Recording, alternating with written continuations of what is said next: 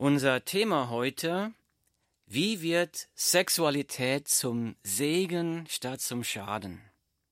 Wir leben in einer Zeit der sexuellen Freiheit. In Filmen, im Fernsehen, in der Werbung und im Internet wird man praktisch mit Sexualität bombardiert. Die Botschaft, die dadurch unaufhörlich auf uns einprasselt, ist die, die Botschaft ist, du kannst mit deinem Körper machen, was du willst und mit wem du willst, solange die andere Person volljährig und einverstanden ist. Das ist die Botschaft, die auf uns einprasselt. Das ist das Resultat der sexuellen Revolution der 1960er Jahre. Das Ziel dieser sexuellen Revolution war Selbsterfüllung durch uneingeschränkte Sexualität. Das heißt Sex vor der Ehe, Sex ohne Ehe, Sex außerhalb der Ehe. Dieses selbstsüchtige Suchen nach sexueller Erfüllung hat einen gesellschaftlichen Trümmerhaufen zurückgelassen. Was meine ich damit? Kaputte Beziehungen, kaputte Ehen. Laut dem Statistischen Bundesamt lassen sich heute in Deutschland ungefähr viermal so viele Ehen scheiden wie vor 40 Jahren, obwohl es eigentlich viel weniger Ehen gibt. Das Leid und die Schmerzen einer kaputten Beziehung sind unsagbar groß, ganz besonders wenn auch noch Kinder davon betroffen sind.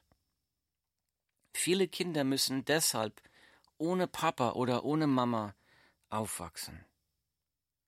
Wenn du so etwas als ein Kind oder als Erwachsener selbst durchlebt hast, dann kennst du diesen großen Schmerz. Wenn Sex ohne Regeln so viel Schaden anrichten kann, wie sieht dann überhaupt verantwortungsvoller Umgang mit der Sexualität aus? Wer kann das überhaupt klar für uns definieren? Weder die Wissenschaft noch unser Bildungssystem noch die Politik noch der Atheismus geben uns hier klare Richtlinien.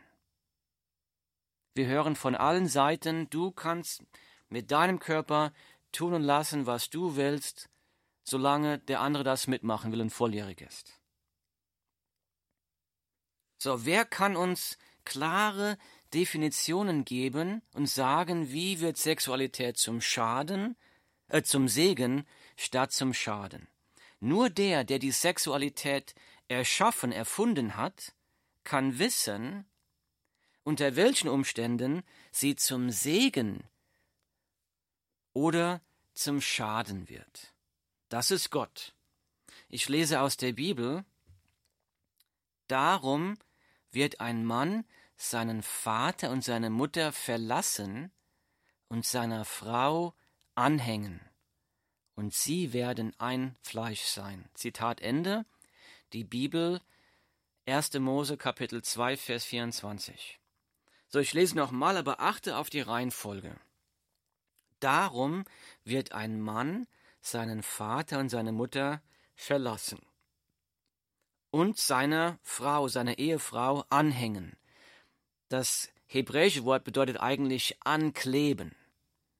Er wird also seiner Ehefrau ankleben, anhaften, anhängen und dann werden sie ein Fleisch sein.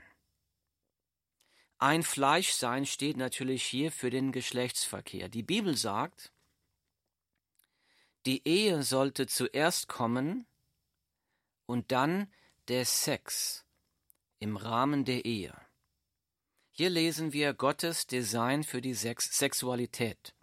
Nur wenn ein Mann und eine Frau sich durch die Ehe lebenslänglich miteinander verbunden haben. Das heißt, lebenslängliche gegenseitige Sicherheit und Geborgenheit. Lebenslängliche Bereitschaft für selbstlose Hingabe. Seelische und geistige Einheit und Harmonie. Nur dann sind sie reif für das körperliche Einssein, für Sex. Das Gegenteil für selbstlose lebenslange Hingabe ist selbstsüchtige Selbsterfüllung. Wenn ich Sexualität zur selbstsüchtigen Selbsterfüllung missbrauche, dann ist das immer, immer, immer, immer auf Kosten anderer. Und das bringt immer seelische Verletzungen mit sich. Die Bibel sagt, sexuelle Hingabe ist ein ganz besonderes, intimes Geschenk, das nur für den Ehepartner vorbehalten sein darf. Das macht auch Sinn. Überleg mal, wenn du viele sexuelle Beziehungen vor der Ehe hattest, dann ist dein Ehepartner nur eine von vielen. Dann ist das intime, das intime Geschenk der sexuellen Hingabe entwertet. Wenn Sex für dich vor deiner Ehe etwas ganz Normales war, was wird dich dann als Verheirateter von einem Seitensprung abhalten? Jetzt mag jemand sagen, mein Partner liebt mich, auch ohne zu heiraten. Wir brauchen kein Stück Papier, um uns zu lieben. Die Ehe ist viel mehr als ein Stück Papier. Die Ehe ist ein öffentliches Versprechen, ein öffentlicher Eid.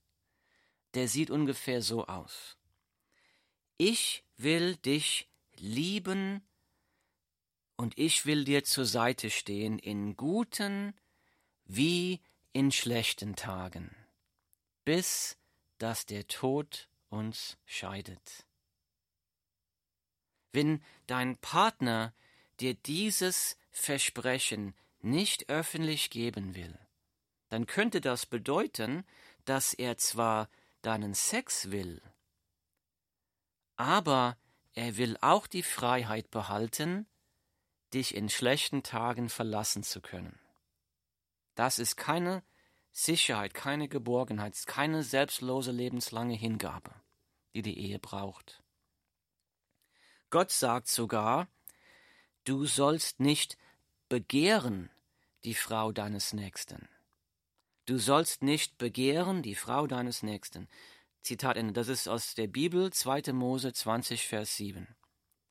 Die Bibel sagt hier, dass sogar sexuelle Begierde auf die Ehefrau eines anderen Sünde ist. Warum? Da gibt es viele Gründe, aber einer dieser Gründe ist folgender. Wenn ich sexuelle Begierde habe für meine, für eine Frau eines anderen, dann entziehe ich meiner eigenen Frau mein sexuelles Verlangen für sie und richte stattdessen mein sexuelles Verlangen auf eine andere Frau. Ich beraube dann meine eigene Frau. Das fügt der Ehe ganz, ganz, ganz großen Schaden zu. Männer, das dürft ihr nicht unterschätzen. Das wird früher oder später zum Ehebruch führen. Ich lese die Worte von Jesus Christus aus der Bibel. Ihr habt gehört, dass zu den Alten gesagt ist, du sollst nicht Ehe brechen. Ich aber sage euch, wer eine Frau ansieht, um sie zu begehren, der hat in seinem Herzen schon Ehebruch mit ihr begangen. Matthäus Kapitel 5, Verse 27 und 28. Jesus sagt, wer eine Frau ansieht, um sie zu begehren, der hat in seinem Herzen schon Ehebruch begangen. Das heißt also, keiner von beiden braucht verheiratet zu sein. Ein unverheirateter Mann kann eine unverheiratete Frau anschauen mit sexueller Begierde und das ist laut den Worten von Jesus Christus Sünde. Nicht nur Sex vor oder außerhalb der Ehe ist eine Sünde vor Gott, sondern wenn ich schon eine Frau mit sexueller Begierde anschaue, dann habe ich in Gottes Augen schon Ehebruch begangen. Und umgekehrt, wenn eine Frau einen Mann mit lustvollen Augen ansieht, dann hat sie in Gottes Augen schon Ehebruch begangen. Das ist Gottes Design für die Sexualität, dass sexuelle Aktivität und sexuelle Fantasien dürfen nur auf den Ehepartner gerichtet sein. Außerhalb der Ehe absolute sexuelle Reinheit.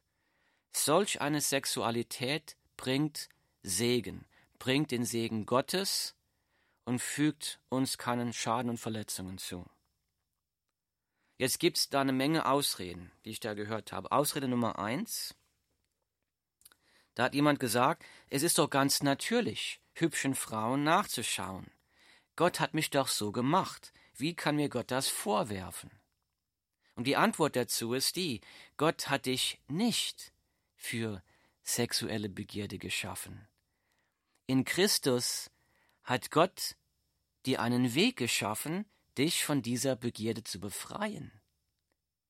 Jesus kann dich davon befreien. Ausrede Nummer zwei. Wieso soll es Sünde sein, hübschen Frauen nachzuschauen? Ich bewundere doch nur Gottes Schöpfung. Die Antwort dazu ist, Gott zu bewundern wenn du wirklich Gottes Schöpfung bewundern würdest, dann würdest du in Lobpreis, in Dank und in die Verherrlichung Gottes ausbrechen. Sexuelle Begierde dagegen hat selbstsüchtige Selbsterfüllung zum Ziel. Das ist eine Rebellion gegen Gott. Ausrede Nummer drei, das macht doch jeder. Die Antwort dazu, Gott wird dich nicht nach den Wertvorstellungen der Gesellschaft richten. Du wirst nach den Wertvorstellungen des heiligen Gottes gerichtet werden. Wie wird dieses Gericht aussehen? Ich lese nochmal die Worte von Jesus Christus. Ihr habt gehört, dass zu den Alten gesagt ist, du sollst nicht Ehe brechen. Ich aber sage euch, wer eine Frau ansieht, um sie zu begehren, der hat in seinem Herzen schon Ehebruch mit ihr begangen. Wenn dir aber dein rechtes Auge ein Anstoß zur Sünde wird, so reiß es aus und wirf es von dir. Denn es ist besser für dich, dass eines deiner Glieder verloren geht, als dass dein ganzer Leib in die Hölle geworfen wird. Und wenn deine rechte Hand für dich ein Anstoß zur Sünde wird, so haue sie ab und wirf sie von dir. Denn es ist besser für dich, dass eines deiner Glieder verloren geht, als dass dein ganzer Leib in die Hölle geworfen wird. Zitat Ende. Das waren die Worte von Jesus Christus aus der Bibel, Matthäus Kapitel 5, Verse 27 bis 30. Diese Worte von Jesus, die sind sehr krass. Warum? Falscher Umgang mit Sexualität zieht ewige, schlimme Konsequenzen mit sich. Es geht ja nicht nur darum, dass Seelen verletzt werden und Ehen kaputt gemacht werden, Beziehungen zerbrechen. Es geht darum, dass es auch ewige, schlimme Konsequenzen mit sich zieht. Der gerechte und heilige Gott muss Sünde bestrafen. Und die Bibel sagt, und auch hier lesen wir den Text heute, die Strafe für Sünde ist die Hölle, ein Ort der ewigen Qual. Und das sind nicht meine Worte, das sind die Worte von Jesus Christus. Das habe ich mir nicht ausgedacht. Jesus gibt uns eine extreme Warnung hier. Jesus sagt, wenn dir aber dein rechtes Auge ein Anstoß zur Sünde wird, so reiß es aus und wirf es von dir denn es ist besser für dich, dass eines deiner Glieder verloren geht, als dass dein ganzer Leib in die Hölle geworfen wird. Jesus warnt uns, er sagt, tu alles, was in deiner Kraft steht, dich nicht zur Sünde verführen oder verleiten zu lassen. Warum? Weil Sünde dich und mich in die Hölle bringt. Wirf alles von dir, sagt Jesus, das dich verführen könnte zur Sünde. Mag es dein Smartphone sein, mag es das Internet sein, mag es eine unangemessene Beziehung sein, die abgebrochen werden muss. Warum? Jesus sagt, die Konsequenzen sind so schockierend schlimm, unvorstellbar schlimm, dass Jesus hier sogar ein krasses, übertreibendes Beispiel der Selbstverstümmelung nennt. Ich muss erstmal ganz klar sagen, Jesus ruft hier nicht zur Selbstverstümmelung auf. Er macht das, um zu zeigen, wie konsequent wir sein müssen, Sünde zu vermeiden, weil das, weil Sünde uns ewige Qual bringt. Er ruft hier nicht zur Selbstbestimmung auf. Das ist also ein übertreibendes Beispiel. Woran kann ich sehen, dass Jesus das hier nicht wörtlich meint? Wenn Jesus es wirklich wörtlich gemeint hätte, dass wir uns selbst verstümmeln sollten, um Sünde zu vermeiden, dann würden wir das aber auch im Neuen Testament als praktiziert lesen. Wir würden lesen, dass das Leute gemacht haben. Wir würden das in den Briefen der Apostel lesen als Lehre, aber es wird nicht gelehrt. Das heißt, den Menschen war klar, dass Jesus das als übertreibendes Beispiel genannt hat. Einen weiteren Grund, warum wir sehen, dass Jesus hier nicht zur Selbstverstümmelung aufruft, ist folgendes. Jesus sagt an anderer Stelle im Neuen Testament, ich lese, denn von innen, aus dem Herzen des Menschen, kommen die bösen Gedanken hervor. Ehebruch, Unzucht, das heißt sexuelle Unmoral, Mord, und dann kommt eine ganze Liste von anderen Sachen. Ich lese nochmal, denn von innen, aus dem Herzen des Menschen kommen die bösen Gedanken hervor. Ehebruch, Unzucht, Mord und so weiter. Markus Kapitel 7, Vers 21. Jesus sagt ganz klar, dass Ehebruch und sexuelle Unmoral von innen aus dem Herzen kommen. Das heißt, ich könnte mir die Augen ausreißen und die Hände abhacken, aber ich werde trotzdem noch von sexueller Begierde beherrscht. Selbstverstümmelung hilft nichts. Jesus ruft nur auf, als übertreibendes Beispiel, tu alles, was du kannst, um diese Sünde zu vermeiden, weil du sonst in der Hölle landen wirst. Das ist krass. Wie steht es mit dir?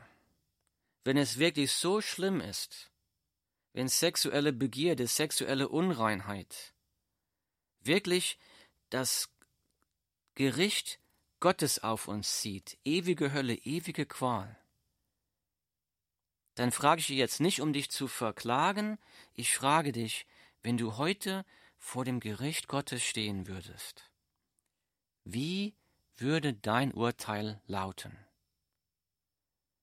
Wo würdest du dann die Ewigkeit verbringen müssen? Vielleicht sagst du jetzt, ja, ich bin auf dem Gebiet der Sexualität vor Gott schuldig geworden. Ja, ich habe Gottes Zornenstrafe verdient. Ich hatte viele Partner. Ich hatte Sex vor und außerhalb der Ehe. Ich habe mit Pornografie zu tun. Und die Frage ist jetzt, gibt es für mich und dich eine Möglichkeit von neuem anzufangen? Die Frohbote des Ja, dieser neue Anfang, dieses Reinwaschen, dieses neue Beginnen, das ist durch und mit Jesus Christus möglich. Das geht nicht aus eigener Kraft. Wie mache ich das? Schritt Nummer eins, du musst zuerst einmal Frieden mit Gott machen durch Jesus Christus. Wie sieht das aus? Das ist jetzt die erstaunliche Botschaft der, der Bibel. Obwohl Gott alle deine Sünden kennt, vielleicht deine Begierde, deine sexuellen Eskapaden und auch deine anderen Sünden, er kennt alles, er kennt alle deine Gedanken. Obwohl Gott das alles weiß und dich kennt, liebt er dich trotzdem. Er liebt dich.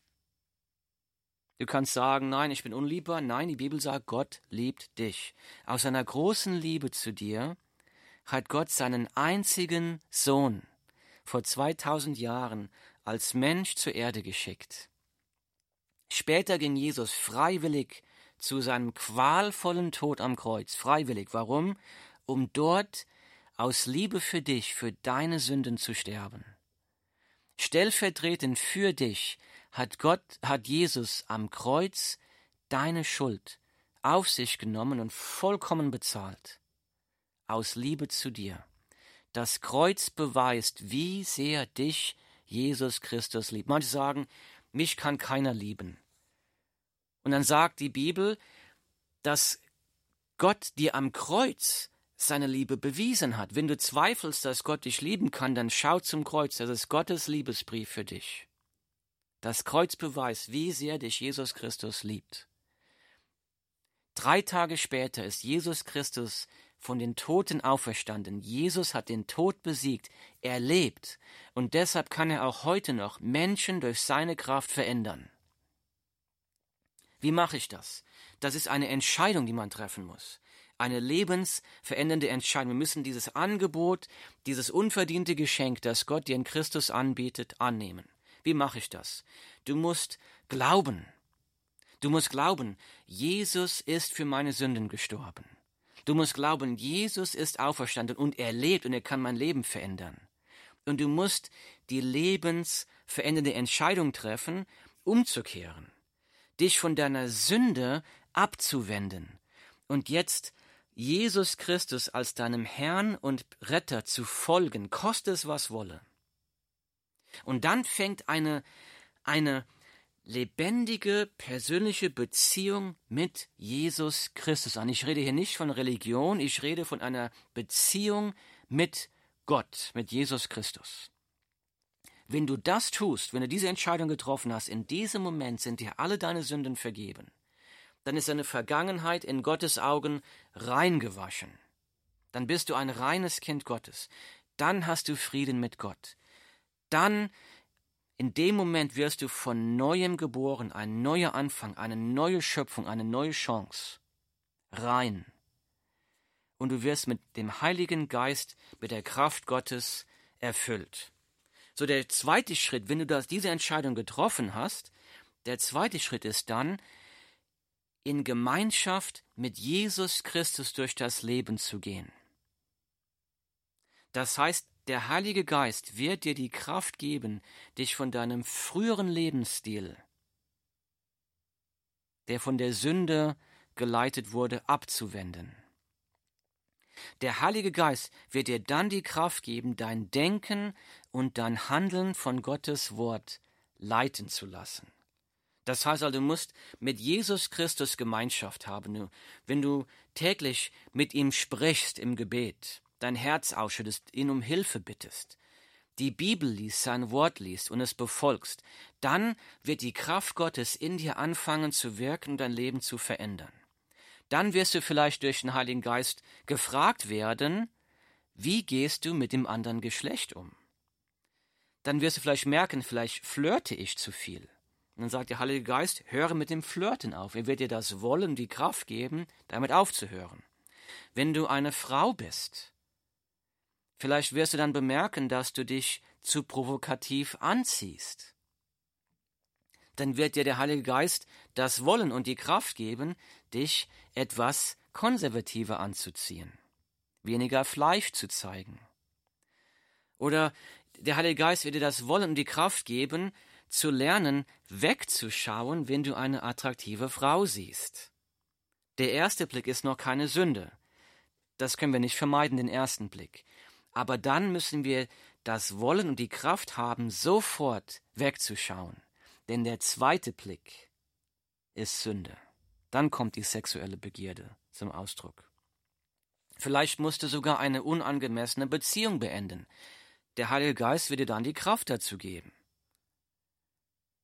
Vielleicht musst du einen Internetfilter anschaffen oder du musst Smart dein Smartphone abschaffen und dir ein Flipphone anschaffen, wo es kein Internet gibt. Und dazu brauchst du die Kraft und das Wollen und das Vollenden durch die Kraft Gottes.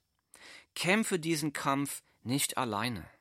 Du brauchst andere Christen, die mit dir beten, die dich unterstützen. Such dir eine Gemeinde, such dir Christen aus, die den gleichen Kampf kämpfen. Ein, ein kleiner Buchtipp, es gibt ein ganz tolles kleines Büchlein, das einem Christen beistehen kann in diesem Gang zur sexuellen Reinheit. Das Buch heißt Behüte dein Herz von Randy Alcorn. Behüte dein Herz, Randy Alcorn. Als Nebenprodukt eines solchen Lebenswandels wenn du wirklich eine Beziehung mit Jesus Christus hast und mit ihm sprichst, äh, ihm zuhörst im, im, äh, im Wort Gottes, dann wirst du Erfüllung und Freude als Nebenprodukt erfahren. Das Leben als Christ ist kein Leben des Frustes, zu sagen, ich würde gern sexuelle äh, Begierde ausleben, aber ich sterbe nicht. Nein, das Leben als Christ ist ein Leben der Freude. Wir erfreuen uns an Jesus. Er gibt uns Erfüllung und er gibt uns Freude und Hoffnung und Liebe. Jetzt mag jemand einwenden, Jesus ist doch für alle meine Sünden gestorben. Dann ist es doch okay, wenn ich noch weiter mit sexueller Begierde lebe. Das höre ich oft. Aber Jesus gibt uns eine große Warnung. Ich lese seine Worte. Jesus sagt, nicht jeder, der zu mir sagt, Herr, Herr, wird in das Reich der Himmel eingehen, sondern wer den Willen meines Vaters im Himmel tut. Ich lese das nochmal. Nicht jeder, der zu mir sagt, Herr, Herr, wird in das Reich der Himmel eingehen, sondern wer den Willen meines Vaters im Himmel tut. Zitat Ende, die Bibel Matthäus Kapitel 7, Vers 21. Jesus sagt, nicht jeder, der mich nur mit dem Mund Herr und Erlöser nennt, wird in den Himmel kommen, sondern nur die Leute, die mich wirklich Herr und Erlöser nennen und die auch den Willen Gottes tun, das heißt, die sich wirklich von der Sünde abgewendet haben die wirklich die Frucht haben der Bekehrung. Ja, Jesus ist für unsere Sünden gestorben und die Vergebung der Sünden und das ewige Leben ist ein Geschenk, ein unverdientes Geschenk Gottes, das wir nicht erkaufen können. Wir sind nur durch den Glauben gerettet. Aber ein verändertes Leben ist der Beweis dafür, dass eine Bekehrung im Glauben wirklich stattgefunden hat wenn sexuelle Begierde in deinem Leben immer noch ungehindert freien Lauf hat, dann könnte es ein Anzeichen dafür sein, dass deine Bekehrung noch nicht stattgefunden hat. Ich sage das nochmal, wenn du ein Christ bist, ein wiedergeborener Christ, aber wenn sexuelle Begierde in deinem Leben immer noch ungehinderten freien Lauf hat, dann könnte es ein Anzeichen dafür sein, dass deine Bekehrung noch nicht stattgefunden hat. Wenn das der Fall ist, dann musst du wieder zurückgehen zum Herrn Jesus und wirklich Frieden mit ihm machen, wirklich umkehren. Und diese Wiedergeburt wahrnehmen am Kreuz von Jesus Christus. Wir werden in diesem Leben niemals 100% sündenlos werden. Aber wir dürfen nie Frieden haben mit der Sünde. Wenn du fällst, dann steh sofort wieder auf, bitte Gott um Vergebung und strebe weiter nach sexueller Reinheit, nach Sündenlosigkeit, nicht in deiner eigenen Kraft, sondern in der Kraft Gottes durch Jesus Christus. Dann wird Sexualität in deinem Leben zum Segen und nicht zum Schaden. Himmlischer Vater, wir danken dir, dass jeder Mensch die Möglichkeit hat, bei Jesus Christus Vergebung der Sünden, Reinwaschung in seinem Blut zu erfahren, egal was in der Vergangenheit passiert ist. Wir danken dir auch, dass am Kreuz Jesus nicht nur für unsere Sünden gestorben ist, sondern dass Jesus auch für uns ermöglicht hat, eine lebendige Beziehung mit Gott zu haben und in der Kraft Gottes zu leben. Und Vater, ich bitte dich, dass, wenn jemand hier zuhört, der immer noch mit der Sünde kämpft, dass du ihn erwächst und zur Bekehrung bringst, zur Wiedergeburt bringst und ihm die Kraft gibst, ein Leben zu leben, wie es dir gefällt, wie es dich verherrlicht und wie es den Menschen vollen Segen in Fülle bringt. Das bitte ich im Namen von Jesus Christus. Amen.